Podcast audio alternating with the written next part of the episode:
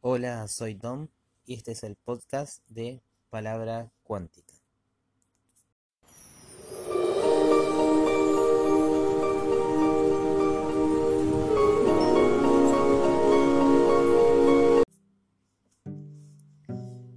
El tema de hoy es soltar, dejar ir, letting go y entregar.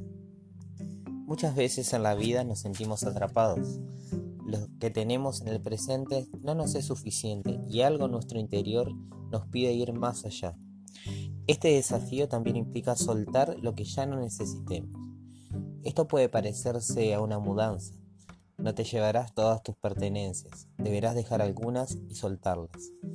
En este caso me refiero a la mente y a sus posesiones mentales en forma de hábitos, apegos, arraigos, costumbres y creencias. Cuando decidimos, el primero que se nos ocurre es dejarlo físicamente. Nos alejamos de la persona, el objeto o el lugar. El verdadero soltar está en la mente.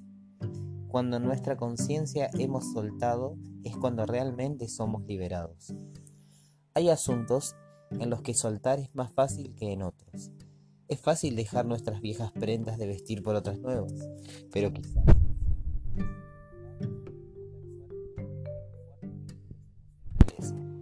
Hay que hacerse dos preguntas claves. ¿Qué necesidad emocional estoy cubriendo con este apego a esta persona, cosa o lugar? ¿Puedo dejarlo ir?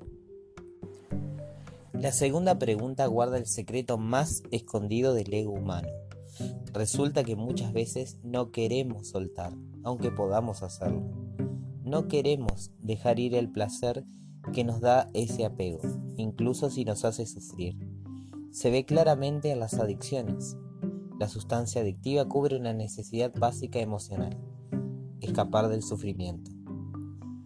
La manera de dejar ir expresada por los sabios de todos los tiempos y explicada por el doctor David R. Hawkins, es no resistir. Experimentar las emociones que estamos reprimiendo o negando. Si estás sintiendo miedo por dejar a una persona o dejar tu casa actual, simplemente deja que el sentimiento crezca y en pocos minutos se desvanezca. Tu mente se reirá de esta simple técnica y dirá que no funciona es una buena señal de que está funcionando. Debes querer dejar ir los sentimientos de apego más que mantenerlos a la mente. Cuando algo que ya has soltado no se va, simplemente es porque sigue estando en tu conciencia. Sigues extrañando, hablando con esa persona, con tu expareja, sigues habitando en tu mente en aquella casa y sigues reviviendo el pasado. Aquí también el ego obtiene su jugo de los sentimientos negativos. Continúa soltando y soltando con persistencia. No debe hacerse con esfuerzo. Soltar es fácil, es no resistir. Evalúa cada resistencia a dejar ir. Existe el miedo a soltar, pero también el orgullo, ya que a veces preferimos tener razón en lugar de soltar y ser felices. Una forma de vencer la resistencia es dejar ir la resistencia misma. Deja que esté allí y no resistas la resistencia.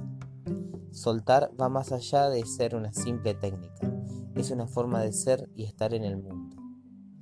Existe la creencia de que perderemos una parte de nuestro ser si lo soltamos. Lo verdadero es exactamente lo contrario.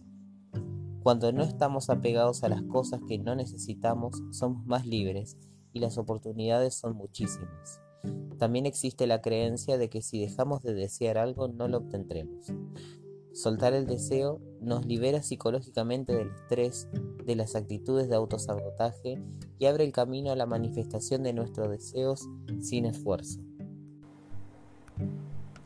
No solo estás buscando alivio temporal al sufrimiento, realmente al soltar estás desarmando la estructura del ego y sus programas y creencias aprendidos a lo largo de la vida algunos sentimientos parecen resistirse más.